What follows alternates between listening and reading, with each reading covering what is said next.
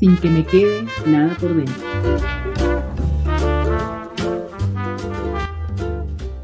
Hola, ¿qué tal?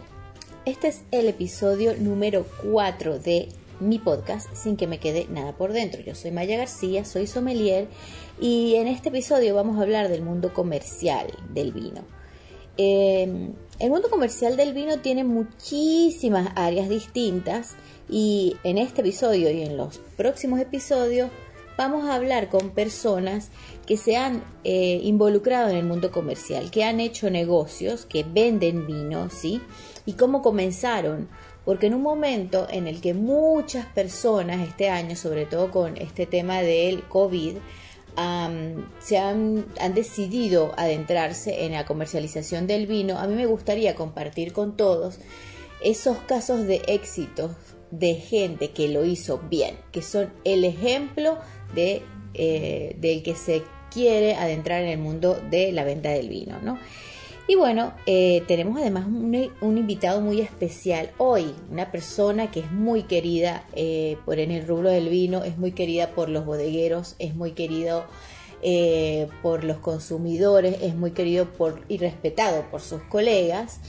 y bueno, y es nada más y nada menos que el señor Fernando Musumesi, que tiene una vinoteca em, a puerta cerrada en el barrio de Caballito y que tiene una gran, una gran historia que compartirnos. Además ha sido súper generoso eh, contándonos todas sus experiencias desde que comenzó a tomar vino, bueno, hasta el día de hoy. Muchos años de experiencias y de cosas muy lindas de compartir y de eso vamos a hablar hoy escuchando a Fernando contando un poco cómo comenzó a tomar vino, me hizo recordar el momento en que yo empecé a tomar vino. Eh, eso fue en Mérida, en la ciudad donde nací. Yo trabajaba en un restaurante, en un bar de jazz. Eh, yo creo que tendría como unos 22 años más o menos. Estamos hablando de que yo vengo de Venezuela, que es un país que no es productor de vino y que no tiene el nivel de consumo eh, de vino que hay acá en Argentina, ¿no? Em, y en esta ciudad de Mérida, yo trabajaba en este lugar y sentía que me hacía falta trabajando en el servicio de restaurantes un poco, pues me, me, hacía falta conocimiento en el mundo del vino, pues yo no tenía acceso a conocimiento. Y me pasó que un vendedor de vino eh, que vendía vinos de una bodega chilena y que yo le compraba vinos para el, para el bar donde trabajaba, eh, me regaló la primera, mi primera guía de escorchados de Patricio Tapia, que todos lo conocen. Eso fue, bueno, imagínense, yo tengo 46 años este año, oye, voy a cumplir 46 años, ya me puse 46 años, bueno, es que bueno, este año fue como muy loco, pero eh, yo tenía eh, unos 22 años y esta persona me regaló esta guía de escorchados de Patricio Tapia y en la primera parte de esa guía siempre hay como eh, una, varios textos sobre cosas básicas de elaboración, de la elaboración del vino, de la vitivinicultura y ahí me puse a leer y dije, nada, yo necesito saber cómo puedo aprender más de vinos. Y como no sabía eh, dónde buscar conocimiento, dónde buscar cómo, cómo, cómo, era el camino para aprender sobre vinos, eh, agarré y mandé un mail al señor Patricio Tapia. Eh, estaba su mail ahí en el, en el final, en, una de las partes del final de la guía de escorchados, había un mail que parecía el de él yo le mandé un mail y le pregunté, le dije que estaba, que vivía en Venezuela, que estaba en Mérida y que había leído eh, su, su, guía eh, y que yo necesitaba saber cómo, cómo se podía comenzar en el mundo del vino y cómo se podía aprender. Eh, la verdad es que yo escribí sin ninguna esperanza de que me respondiera. Y, y, me respondió el mail. Me respondió el mail y recuerdo que mm, brevemente me dijo que la única manera de aprender del de vinos era tomando vino. Así que agarré su consejo y comencé a buscar en la ciudad lugares que vendieran vino, que tuvieran algunos vinos guardados eh, y, a reunirme con mis amigos a tomar vino y obviamente a implementar todas esas cosas que iba aprendiendo eh, en el restaurante. ¿sí? En el servicio y cada vez me iba interesando más. Y bueno, después eh, me fui a Caracas y, tuve la oportunidad de hacer el curso de sommelier, que ese es otro cuento. Pero dejemos que Musu, que Fernando Musu Messi, eh, nos cuente cómo se inició en el mundo del vino. Creo que cuando uno empieza a tener, no sé, algo más de 20 años y empieza a disfrutar más de una comida, de, una bebida y, se detiene a, prestarle un poco más de atención al vino, se, se empieza a enganchar de una manera especial, ¿no? El vino es una bebida especial que se, que se la puede ir descubriendo porque a medida que uno va aprendiendo, va disfrutando más.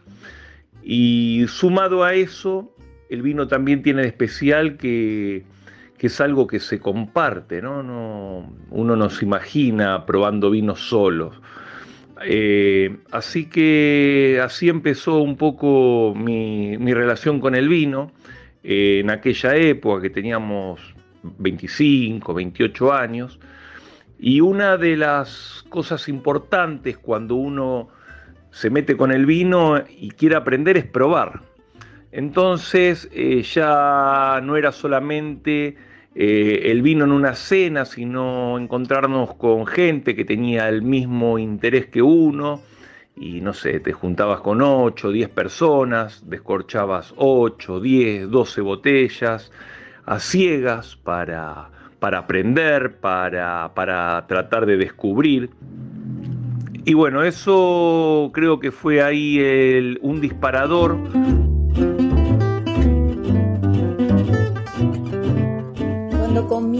A descubrir lo nuevo del mundo del vino, cuando comienzas a descubrir nuevos cepajes, vinos de otros países, nuevas regiones vitivinícolas. La verdad es que lo más bonito es compartirlo. Internet hace unos más de 15 años comenzó a darnos la oportunidad de compartir a través de los blogs. Así fue como, por ejemplo, yo abrí mi blog, que era el blog de Maya Sommelier, y allí comencé a compartir todas mis experiencias sobre los vinos nuevos que iba tomando y también sobre los viajes, porque yo eh, pasé todos esos años viajando mucho por el mundo. La verdad es que me gasté toda la plata que tenía, que había, eh, que generaba trabajando en gastronomía, en viajar. Y, así como yo también, muchas personas comenzaron a abrir blogs para hablar de vinos. Y uno de ellos fue aquí, en Argentina, eh, Fernando Musumesi, con su blog que hoy todavía existe, que es Mr. Wines. Las catas a ciegas que se hacían eh, donde participaban de pronto etiquetas más instaladas, etiquetas menos conocidas, algún pequeño productor, porque en aquella época no había tantos pequeños productores. Este, muchas veces nos terminaban sorprendiendo vinos que no eran los más este, reconocidos por, por el público, ¿no? Y ahí quizás arrancó un poco el encanto siempre por estar eh, descubriendo cosas menos masivas.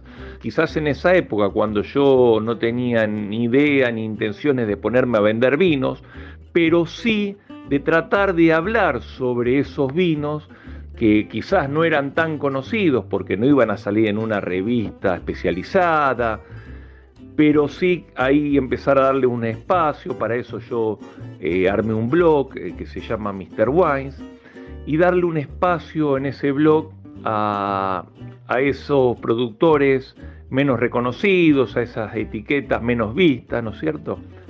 el blog este, fue una forma para comunicar, pero yo creo que quienes amamos el vino no, no desperdiciamos oportunidad para comunicar el vino y no necesariamente tiene que ser a través de la escritura, sino uno eh, lo invitan a una cena, un asado con amigos y uno disfruta de llevar vinos, de tratar de sorprender, este, lleva vinos eh, para pensando en quienes van a participar de la reunión, ¿no es cierto? No es algo al azar, uno lo piensa y lo disfruta cuando ve que la otra parte se sorprende, este, agradece y hacemos pasar un buen momento.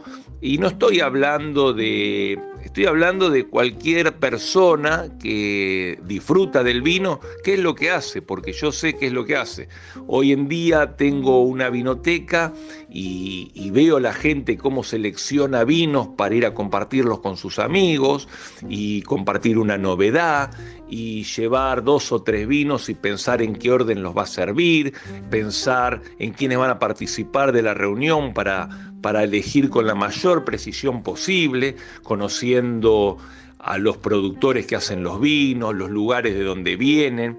Y seguramente esa persona cuando se encuentra con esos amigos disfruta de compartir la historia de cada uno de esos, de esos vinos. Entonces ahí tenemos también comunicadores que de pronto, es gente que no vive del vino porque no son comerciales, como de pronto hoy, eh, gracias a Dios, soy yo, pero sin embargo este, son comunicadores.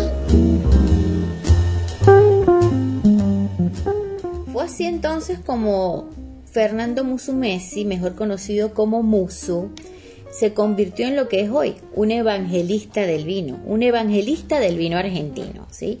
Cuando yo llegué acá, a, Buenos Aires, eh, los primeros años, cuando finalmente conseguí este trabajo para comenzar a vender vinos eh, para una distribuidora, eh, me acuerdo perfecto que cuando me reuní el primer día de trabajo me dieron una hojita de papel que tenía una lista como de 10 clientes escritas en lapicero, que eran los clientes con los que yo tenía que comenzar a trabajar.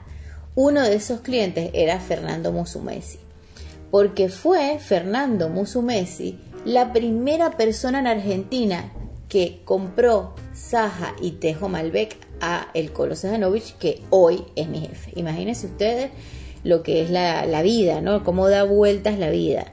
Esa fue una de las primeras personas que, Musu fue una de las primeras personas que compró esos primeros vinos que hizo el Colo Sejanovic. Y eso habla un poco de cómo personas como Musu, eh, porque hay otras personas de otros, eh, otros vinotequeros, que fueron los primeros y en los primeros años los que nos ayudaron a conocernos, a difundir nuestros vinos, no solamente a los vinos del Colo, que es para quien trabajo hoy yo, sino también para muchísimas bodegas pequeñas. Y hoy sigue siendo así. Hoy, como dice Fernando, es el, la conexión entre muchos productores pequeños y el consumidor. Y a medida que fue pasando el tiempo, y, ver cómo uno tenía tantas relaciones en el mundo del vino, tanto del lado de los consumidores como del lado de los productores, es como que fue naturalmente este, empezar a comercializar. Eh, yo no es que armé un negocio de vino, sino empecé a tener eh, algunas etiquetas, pero te estoy hablando de empezar con nada, ¿no es cierto? Con un vino, con dos vinos, con tres vinos, con dos bodegas, así de a poquito. Eh, y fue en el año 2007, comienzo ya un poquito más oficialmente con la venta de vinos. Yo tenía otra actividad comercial, repartía mi día entre las dos actividades, ¿no es cierto? Y ya desde ese momento me incliné por pequeños productores. Bueno, eh, me, daba, me, generaban un encanto especial y en aquella época no era quizás tan fácil como vender ahora vinos de, de marcas no conocidas. Vos para vender un vino no conocido tenés que que ubicar a la otra persona en el contexto, contar quién es, quién lo hace, eh, qué perfil va a tener el vino, cuál es la idea de la persona que lo elaboró. Y bueno, y así un trabajo siempre muy despacio, digamos, un trabajo de hormiga, este, primero comunicando una etiqueta, otra. Este, bueno, llegamos hasta el año 2014, donde yo eh, me siento seguro, o sea, desde 2007 hasta el 2014 fueron siete años donde yo esperé para poder tener mi propio espacio para la venta del vino, eh, que es la cueva que tengo en Caballito y que muchos ya conocen. Y dejar mi otra actividad y dedicarme exclusivamente a la venta de vinos. Fernando Musumesi es un ser humano auténtico, buena persona, eh, que tiene un respeto enorme hacia los productores de vino, un respeto también hacia sus clientes, hacia los consumidores, porque bueno, él em, comenzó así, fue un consumidor que decidió eh, dedicar su, vida y, dedicarse comercialmente a lo que le gusta hacer, que es difundir, difundir el vino, comunicar el vino. Eh, es el eslabón entre los consumidores y el productor. Gracias a él muchos productores se han, se han hecho conocidos, gracias a él y bueno, y a otros vinotequeros que también hacen un trabajo parecido al de Musu. Eh, la verdad es que le ha dado un espacio eh, de venta y también de, difusión a pequeños productores que sin esa herramienta eh, se habría sido muy difícil eh, empezar a vender sus vinos, por ejemplo, en un mercado tan importante como lo es Buenos Aires.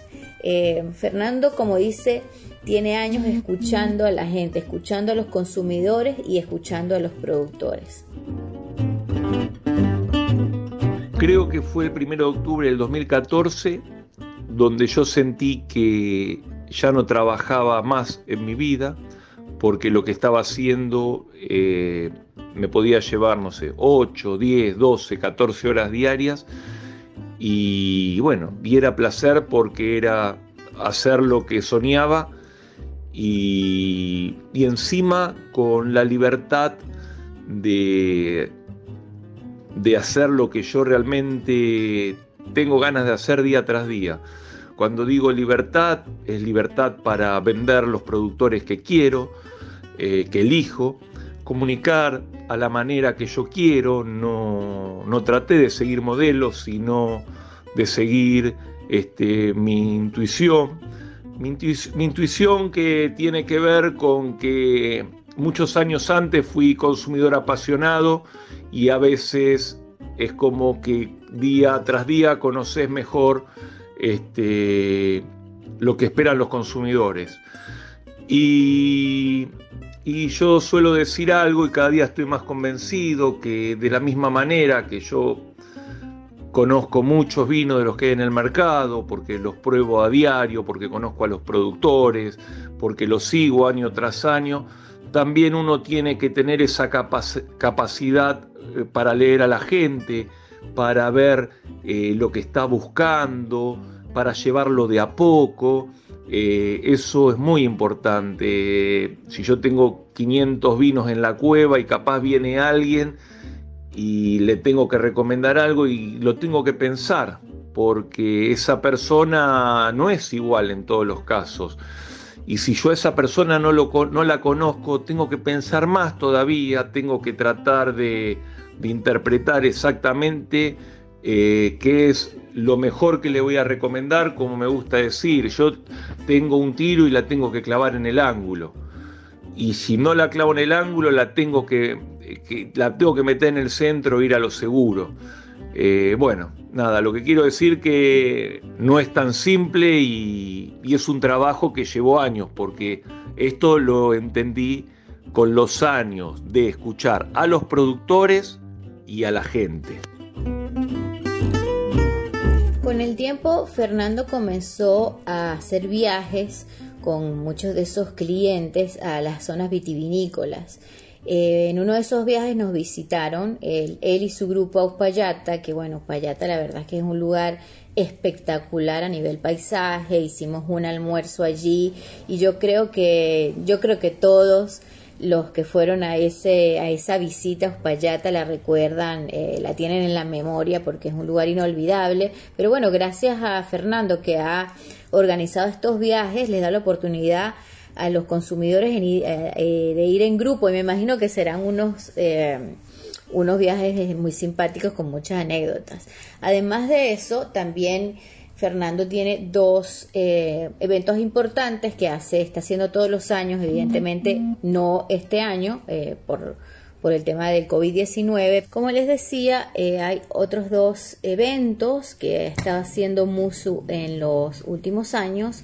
Uno de ellos está enfocado en, el, en los vinos del noroeste argentino, del NOA, que se llama La otra cara del NOA y muestra un poco pues una cara nueva de los vinos de la zona, eh, que es un formato feria y el otro es que es de la vendimia a la cueva, que bueno, que es una feria que cada vez, cada año eh, está haciéndose más grande y donde vamos todos los productores a mostrar los vinos de la cosecha del año, que eso es muy raro porque la verdad es que em, no existía ningún evento de ese tipo en donde el productor mostrara lo que pasó ese año porque en las ferias se muestran cosechas siempre pasadas que son las que se están comercializando en el momento. Así que bueno, eh, Muso siempre está inventando, siempre está inventando, innovando, inventando qué hacer, es muy activo en las redes sociales, sobre todo en el Twitter, eh, y siempre la verdad es un placer escucharlo. Y quizás como política, vamos a decirlo, para mí lo más importante que tiene mi negocio eh, no es la venta de vinos. Yo estoy absolutamente convencido que mi foco principal tiene que estar puesto en otro lado y que es eh, tratar de ayudar a los consumidores que llegan a la cueva a que eduquen su paladar. Este, yo no tengo que tratar de venderles vino, yo tengo que tratar de hacerlos conocer vinos, hacerlos vivir experiencias eh, y que ellos mismos vayan eh, haciendo su camino y yo estar ahí acompañando. ¿Cómo hago esto? Bueno, un año normal en la cueva es recibir productores, compartir degustaciones con, con la gente que viene, hacer eventos, hago dos eventos al año, ferias para probar vino, donde viene mucha gente, organizar viajes, organizo dos viajes al año, uno a Mendoza, uno a, Cafayate, también ir con 20, 30 cueveros a visitar bodegas, probar vinos desde las piletas, los tanques, para tratar de entender, este, entender la búsqueda de los productores, entender los lugares y en definitiva, ¿para qué? Para que esa gente el día de mañana, cuando vaya a elegir un vino, elija por conocimiento y no que utilice la primer variable que puede ser hoy en día, no sé, alguien, un consumidor de supermercado va al supermercado, compra un vino, no sé, por marca, compra un vino por precio, por oferta, porque alguna vez le gustó o porque, no sé, o porque le gustó la etiqueta. En cambio, yo quiero que la gente que venga a la cueva, que tenga esa capacidad para reconocer calidad, para reconocer identidad, para reconocer búsqueda de productores y que elija por eso. Obviamente que siempre uno va a, comparar eh, con respecto a teniendo en cuenta la variable precio, pero que el, primer objetivo sea tratar de entender el vino. Y aparte sabemos que a medida que uno va entendiendo lo va disfrutando más, que vamos aprendiendo más sobre los vinos, más lo disfrutamos, lo, empezamos a vivir de otra manera, ¿no es cierto? identificando las añadas, que esta añada tuvo tal característica a diferencia de la otra, o que este vino viene de tal lugar y tiene tal característica que no tiene aquel que viene de otro lugar. Y eso es cultura del vino, eso es conocimiento del vino, ¿no es cierto? Eso, esas variables que vamos identificando nosotros los enófilos son las que mañana utilizamos, como te decía al principio, al momento de agarrar este, un vino para llevar entre nuestros amigos y recomendarle. Eh, así que bueno, el vino tiene esas dos cosas. Y así como le pasó a Fernando, como me pasó a mí y le pasó a muchas personas, cuando comienzas a adentrarte en el mundo del vino, cuando comienzas a aprender, no hay vuelta atrás.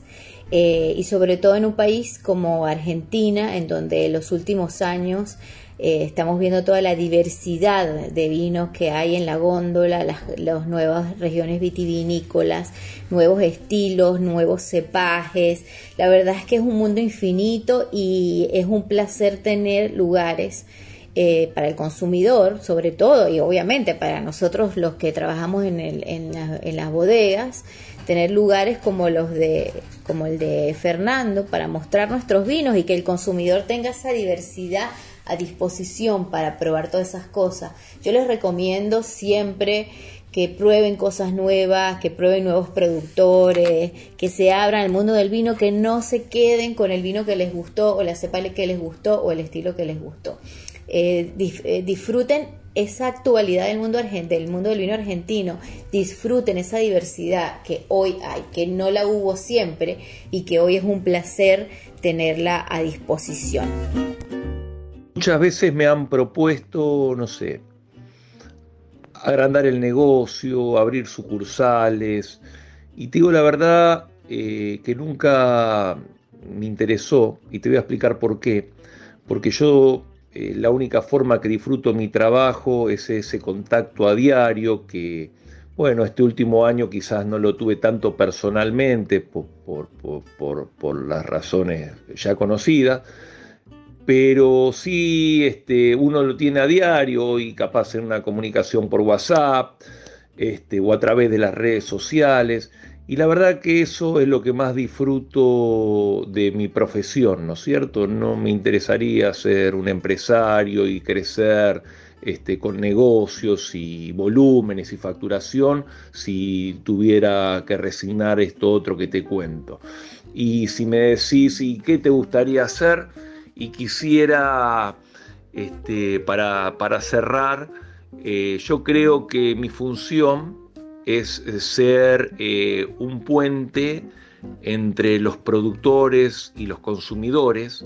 Y yo cuando trato de graficar ese puente digo que tiene que ser un puente lo más corto posible y lo más ancho posible. Lo más corto para que ese consumidor llegue fácilmente a los productores para entender más sobre todo esto que estamos hablando y lo más ancho posible para, es para que la menor cantidad de gente se quede afuera. Entonces, ¿cuál es tu sueño? Ese es mi sueño.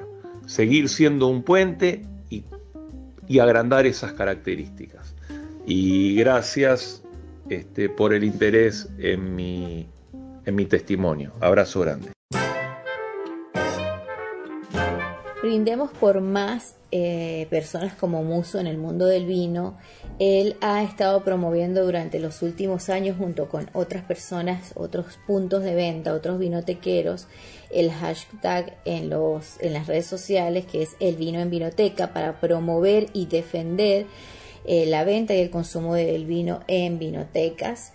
Eh, puedes seguirlo a través de sus redes sociales en Twitter, Vinoteca MR Wines, en Instagram arroba rmrwines. Eh, puedes visitar su blog que es mrwines.com.ar em, y si no lo puedes ir a visitar. Le escribes por las redes sociales y lo vas a visitar y siempre es un placer escucharlos. Él está en el barrio de Caballito en Aranguren al 1078. Bueno, muchas gracias por escucharnos, muchas gracias por seguir el podcast y bueno, también te tengo que dar las gracias a Miguel Rodríguez, que es eh, la persona que tiene toda la paciencia para editar estos audios infinitos que yo les mando para armar mi podcast. Muchas gracias a todos y bueno, espero que nos escuchen en el próximo episodio.